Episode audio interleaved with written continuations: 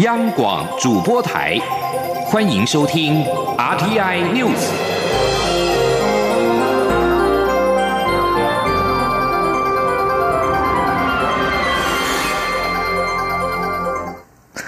各位好，我是张旭华，欢迎收听这节央广主播台提供给您的 RTI News。立法院今天三读通过《道路交通管理处罚条例》修正，未来骑机车酒驾初犯者将会区分看待，并且寄出行政罚的差别罚则。不过，要是再犯或是累犯，将按次加重开罚，就没有交通工具之别。除了提高罚还之外，新法也新增同车连坐责任、酒精锁、车辆没入以及延长吊扣照时间等重点。记者肖兆平报道。为了防治酒驾，朝野立委分别提出有关行政罚的《道路交通管理处罚条例》以及刑事责任的刑法多项修法草案。经过多次朝野协商后，立法院二十六号先行三读完成《道路交通管理处罚条例》部分条文修正，强化行政罚对酒驾的约束力。三读的道交条例主要有汽机车行政罚分流处理、提高罚款、同车连坐责任、酒精锁、车辆没入以及延长吊扣照时间等六大重点。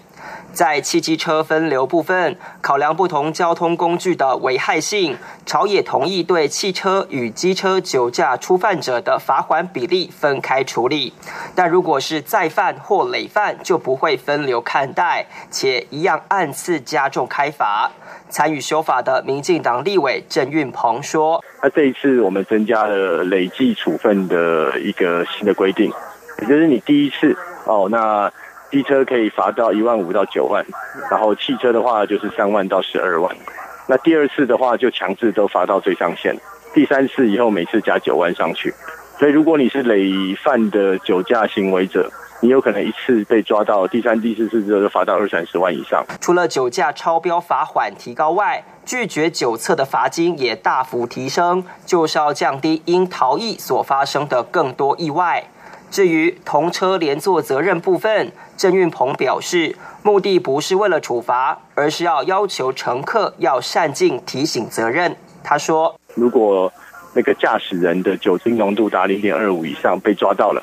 那他们也有相对的责任，那罚六百块以上。我们并不是要以惩罚为为惩罚为目的，而是希望说同车共乘的人也要一起负担。”然后担起那个提醒的责任。新法也特别对酒驾累犯者要求强制加装车辆酒精锁，如果借用他人车辆上路，也会有相关处分。而考量安全，新法也要求酒驾再犯者要强制没入车辆。参与修法的民进党立委周春米说：“那我们刑法那是会处罚到你有致死、致重伤才有，那我们现在这边是你只要有。”再犯，再犯的话，你的车辆就会被没收。而在延长吊扣照时间部分，先前有立委主张，只要酒精超标，除了要当场将车辆移至保管外，并要吊扣驾照两年。但考量公平性，三读定为。吊扣驾照一到两年，如果因酒驾害人伤亡者，将吊销驾照，不得再考。相关条文给予行政裁量一定的弹性空间。有关行政罚的道交条例完成修法后，二十八号立法院司法及法制委员会也将进一步审查有关刑责的刑法部分条文修正草案。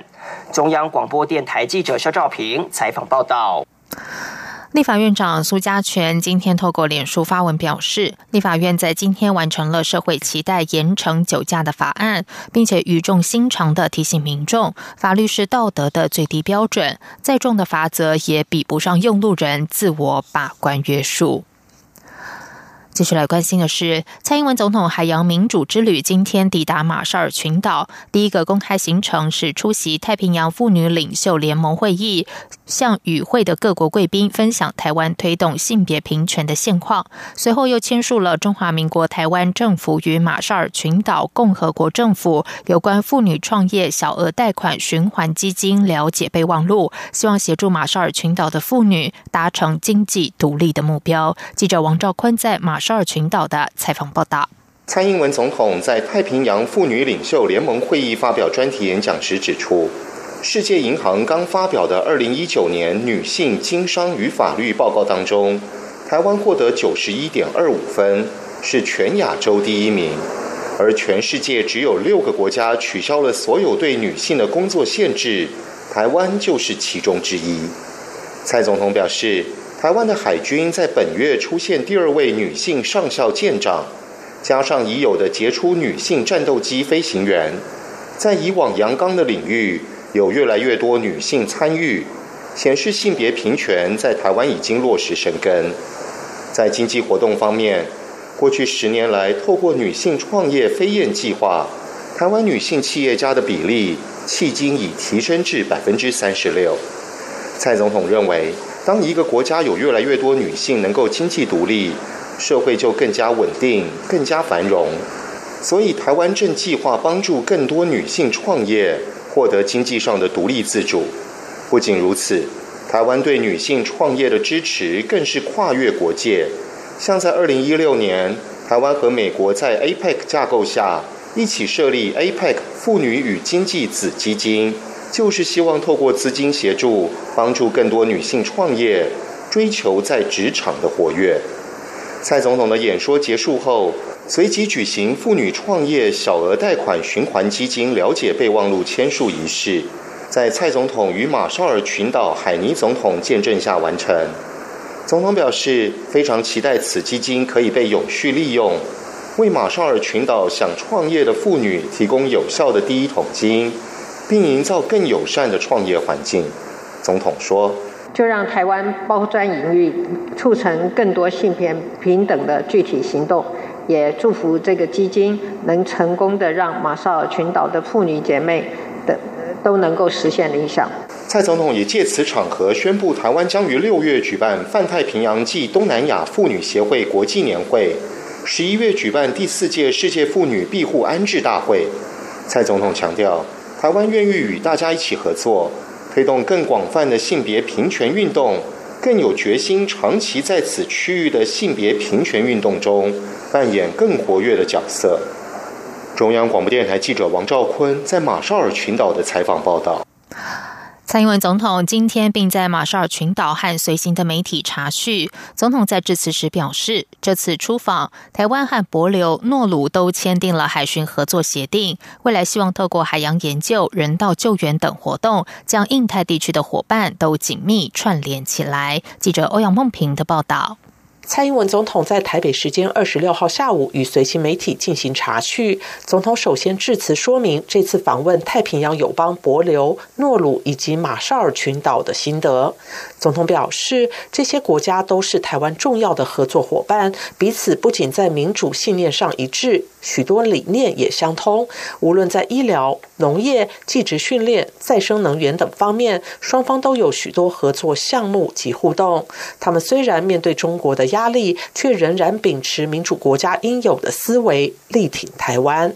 总统指出，这些南太平洋地区的海岛国家面临的最大挑战就是气候变迁。在博流便可以看到他们对于生态及永续的坚持，像是不再使用有害海洋生态的防晒乳，致力保育海豚与珊瑚，并让国际团队进驻进行调查。他认为这些友邦的许多经验都值得台湾借鉴与学习，双方也可以合作，共同面对气候变迁带来的种种挑战。另外，海巡署也在这次出访过程中，分别与博流、诺鲁签订了海巡合作协定。蔡总统希望能够借此串联起这些印太地区的伙伴。他说：“我们特别把海巡署的呃相关的同仁也都带来了哈。那主要的就是说，我们跟博流、诺鲁，我们都签订了海洋海巡。”合作协定，哈，那么这个是想透过海洋研究、人道救援等等的活动，哦，让每一个印大印太地区的这些伙伴都能够紧密的串联起来。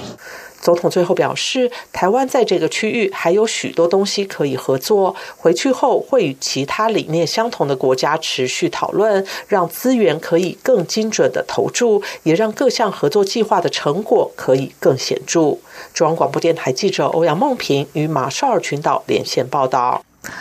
接下来关心的是，在经过激烈的竞争之后，科技部今天公布了台湾十家最酷科技新创，例如研发家用心电图的美商与新生医等等，而后续也将协助这些公司创造国内外能见度，增加吸引全球资金挹注的机会。记者杨文君报道。科技部从去年起，从两千家新创团队名单中进行台湾十家最酷科技新创选拔。二十六号公布选拔结果，得奖名单以人工智慧、生物科技、医材及 ICT 等技术领域为主。像是这家研发脑部手术导航系统的泰准生物科技，能帮助医生在进行手术时搭配自动化机械手臂，定位并获取即时影像变化。目前已在花莲慈济医院进行临床试验，希望最快明年进入市场。泰准生物科技执行长陈杰晓说：“哦，譬如说我们一般医生的话，你手再怎么稳，可能就是两三个 m m 的误差。但是借由我们这样的技术，其实我们在有一些手术的应用上，我们甚至可以达到零点三到两个 m m 之间的误差，所以它的精准度就可以提升很多。”另外，这家专注在心血管疾病相关仪器的美商与新生医，则是研发家用心电图，让心脏开过刀的患者能自行在家中操作心电图。目前已在美国问世，后续将推广至台湾等地区。美商与新生医台湾分公司研发部副总经理洪简廷州说。呃，它的效果跟医院做出来效果是一模一样的。对，那因为我们在呃通过美国 FDA 认证的时候，直接比对的器材就是在医院中使用的一些旗舰型的机种，所以它的得到的结果是一样的。科技部部长陈良基表示，科技部后续将协助提高新创业者与国际的能见度，吸引全球资金挹注的机会，帮助更多新创在全球市场发光发热，为台湾经济与产业的发展创造更多的机会。中央广播电台记者杨文君台北采访报道。在外电消息方面，英国国会二十五号晚上以三百二十九票支持、三百零二票反对通过一项修正案，决定由国会夺下对于脱欧进程的主导权。英国首相梅伊的保守党内阁成员为了投下支持票，有三个人宣布请辞。为了让英国能在五月二十二号脱欧，梅伊必须在本周让国会通过脱欧协议。他二十五号下午对国会议员表示，将继续努力推动在本周举行第三次表决。不过，经过辩论环节之后，国会于晚间表决修正案，以二十七票差异通过由保守党议员莱特温提出的跨党派提案。脱欧进程的下一步决定权将交到国会手上。国会将在二十七号进行一系列指示性投票，找出议员真正想要的脱欧前景。选项可能包括无协议脱欧、举行二次脱欧公投，甚至是留欧。由于国会两度否决政府的脱欧协议草案，但是又表决排除无协议脱欧。为了化解僵局，指示性投票将让议员针对某项议题的不同选项进行投票，借此调查出议员的意见。不过，结果并不具法律效益。泰国历经四年多的军事统治，终于在上周末迎来首场众议院大选。然而，选前和选后争议乱象不断，投票结果还要拖到五月。泰国原先寄望这场国会大选能让国家恢复民主和稳定，却产生了更多的混沌不明。二十四号，针对众议院五百席的选举初步结果显示，在三百五十个区域议员席次当中，主要反对党维泰党赢得一百三十七席，军方支持的公民力量党则是九十七席，但还有一百五十个不分区席次得要等到五月九号才会公布。而目前公民力量党的政党票数更是超乎各界预期，领先维泰党，引来在野党质疑大选结果。维泰党背后势力目前流亡海外的前总理戴克辛，二十五号就指控许多省份的选票超过投票人数太多。许多泰国人也在社群媒体上表达对选举结果的怀疑，批评选举制度设计明显偏袒军方。路透社报道，观察组织亚洲自由选举网络今天公布泰国大选观察报告，指泰国这次大选前的竞选活动大幅倾向对亲军政府的某个政党有利，并且批评。大选后的混乱计票过程。这里是中央广播电台台湾之音。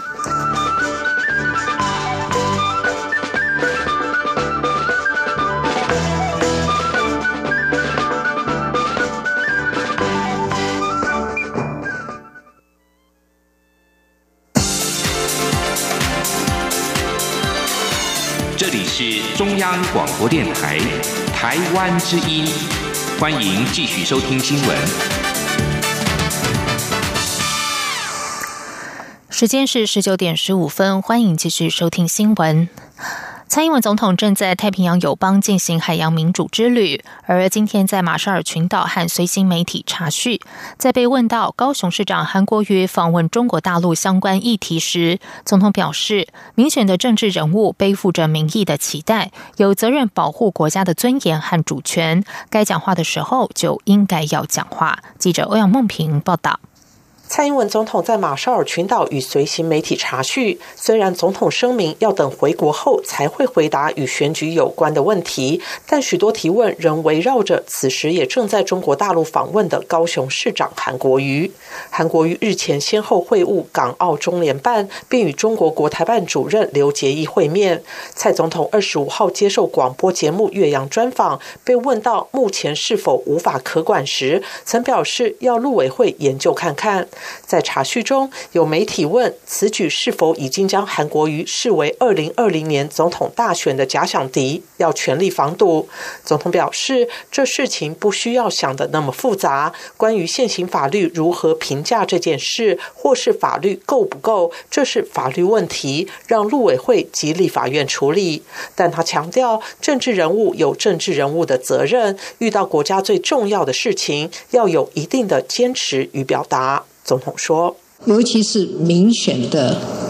政治人物啊，背负的是民意的期待啊，人民想转达的事情，我们就必须有责任。这个国家的尊严，这个国家的主权，我们都有责任去保护。该讲话的时候，也应该要讲话。”对于有人评论他出访是撒钱，韩国瑜出访是赚钱，总统表示，如果台湾人这样想，就不是他所熟悉的台湾。总统强调，台湾是民主国家，讲究民主、自由、人权以及善尽对国际的义务，帮助其他需要帮助的国家。他指出，台湾早期也受到许多国家的照顾，才能顺利发展。今天有回馈国际社会的义务，这也是作为民主国家的基本。责任，他相信绝大多数台湾人都会同意他的意见。总统也表示，所谓行销是在商业的基础上卖货品，所以他希望现在看到的各式各样行销都是出自商业考虑，不要掺杂其他的目的在里面。他并指出，地方政府都在卖农产品，以前的高雄市长陈菊也常出去卖水果，这是地方首长工作项目之一。他在意的是。卖农特产时，有些作为是否伤害到人民对主权以及对尊严的期待，这才是重点。中央广播电台记者欧阳梦平与马绍尔群岛连线报道。高雄市长韩国瑜二十五号和国台办主任刘捷一会面，当面表示我强烈支持九二共识。行政院副院长陈其迈今天对此表示，韩国瑜应该要讲清楚支持的九二共识定义，否则没有意义。陈其迈表示，反对一国两制，认同中华民国作为主权独立国家，是台湾多数人的共识。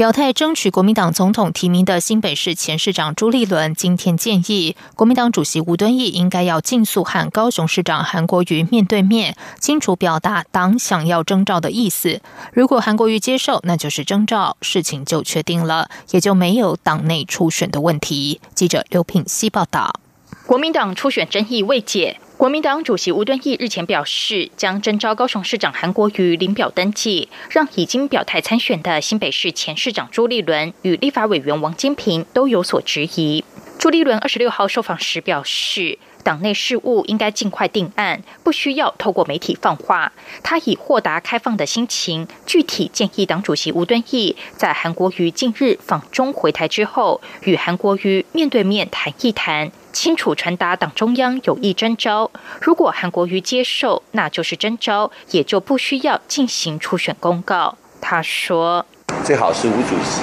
啊，能够面对面的跟韩市长谈谈，然后把党的既然有征召的意思，就传达清楚，很清楚的大大方方的。如果韩市长接受啊，就是接受征召，那这件事情就确定，然后就也没有所谓党内初选的这样的问题。所以我也希望，呃，党中央、国务主席在我们公告初选以前啊，就把它定案下来。对于媒体报道吴敦义将力拱韩国瑜参选，并让韩的妻子李嘉芬投入高雄市长补选，王金平二十六号受访时表示，党内一定会深思熟虑，党的选举有公平合理的机制，机制一变再变，真的让人无所适从。他并表示，公道自在人心，吴敦义至今从未找他谈过，他也没有找过韩国瑜或朱立伦谈选举的事。他说：“院长，你有没有什么？你有没有什么话想跟吴主席讲？就是希望他不要这样。社会的声音，他应该都听到。好，谢谢哈。好像都透过每，就是透过人家在放话，因为他主要都没有跟你沟通嘛。嗯，到现在为止没有。”国民党中央则发出新闻稿表示，感谢各方近来对于党内总统初选制度的说法。吴敦义会以二零二零国民党重返执政为主要目标，做出总统初选的决策。目前党内基调并没有变动，仍保留万分之一征召韩国瑜的可能性。吴敦义尊重外界拱韩的音量，也尊重党内不同的支持声音，并无外界所传力拱特定人士。目前党内总统初选时程会照既定的规划进行。央广记者刘聘熙在台北的采访报道。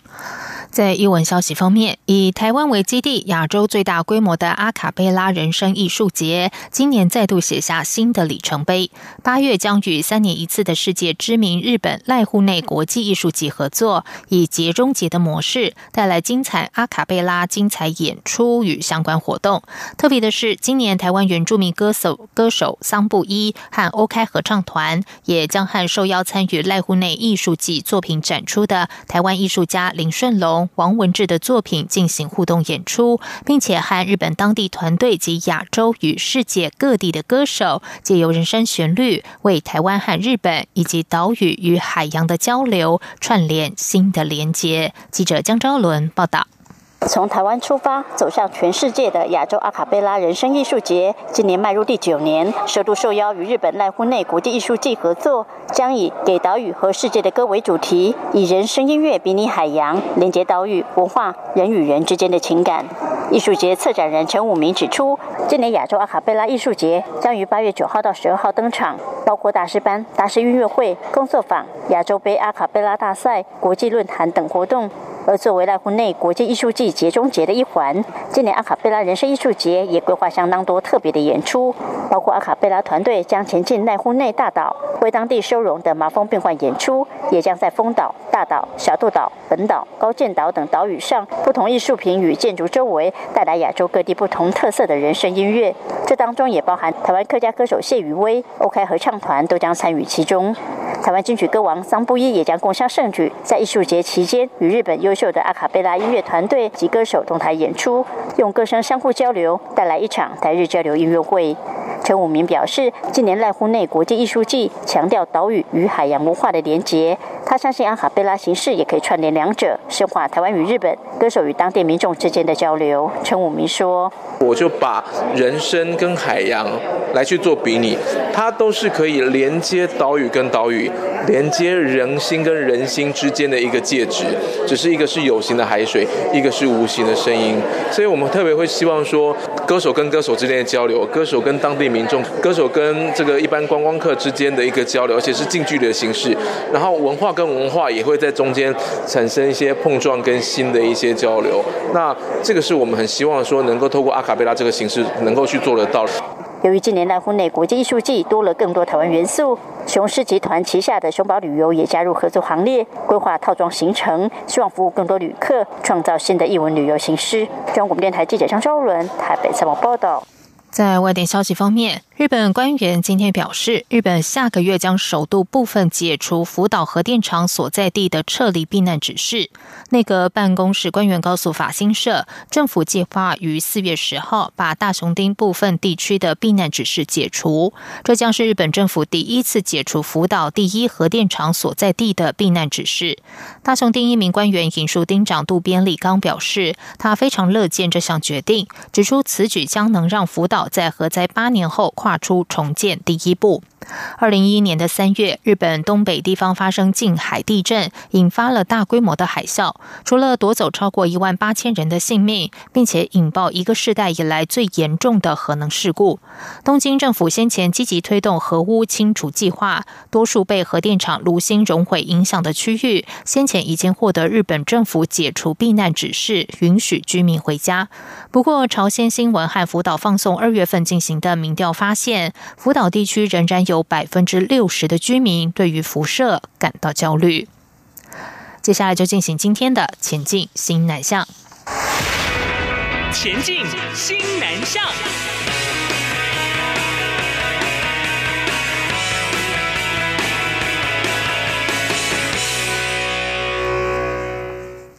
教育部青年署从两千零九年起，针对国内大专毕业生推动 U Star 创新创业计划，今年刚好满十周年。青年署今天举办成果展，并且由副总统陈建仁以及教育部长潘文忠等人启动了新南向青创舰队。今年预计选拔二十个新创公司，组成新南向青创商机拓销团，将会到越南还有印尼开拓市场。记者陈国伟报道。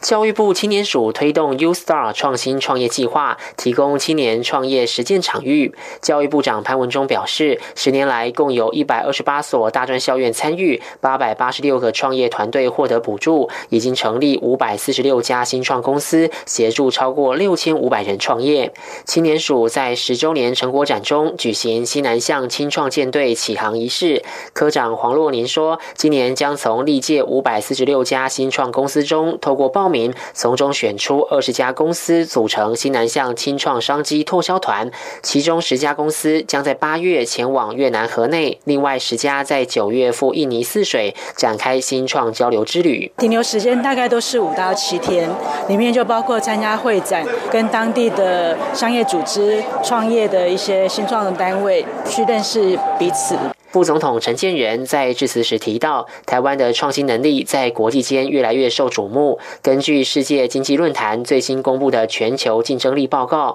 台湾的创新能力在全球一百四十个国家当中排名第四，仅次于美国、德国和瑞士。另一方面，这几年搭配新南向政策，政府也提供了许多机会，让台湾青年能够南向历练。政府为了鼓励国内的青年学子赴东协、南亚还有纽澳等国家。深度历练，也提供了包括出国攻读学位、公费及留学奖学金，并且补助学生赴各国产业机构实习。所以在这里，我也要呼吁大家尽量把握这个好的机会，来开拓自己的视野。会中除了表扬新一年度的十九个绩优团队，也由副总统表扬三个陪伴 U Star 走过十年的资深新创公司。行政院政务委员唐凤也和历届获奖团队展开座谈，彼此分享创业历程与挑战。中央广播电台记者张国伟台北采访报道。为了响应政府的新南向政策，国家实验研究院今天在泰国国家科学院辖下的泰国科学园区正式成立了驻泰国曼谷办公室。这也是国研院第一个海外办公室。国研院期许驻泰国曼谷办公室能够具体连接台泰两国先进技术，建立国际产学研链接平台，协助国内产学界进军泰国。同时，以此作为前进东协前哨站，将台泰双边合作成效扩散延伸到邻近国家。国研院指出，他们同时和泰国国家科学院签订合作备忘录，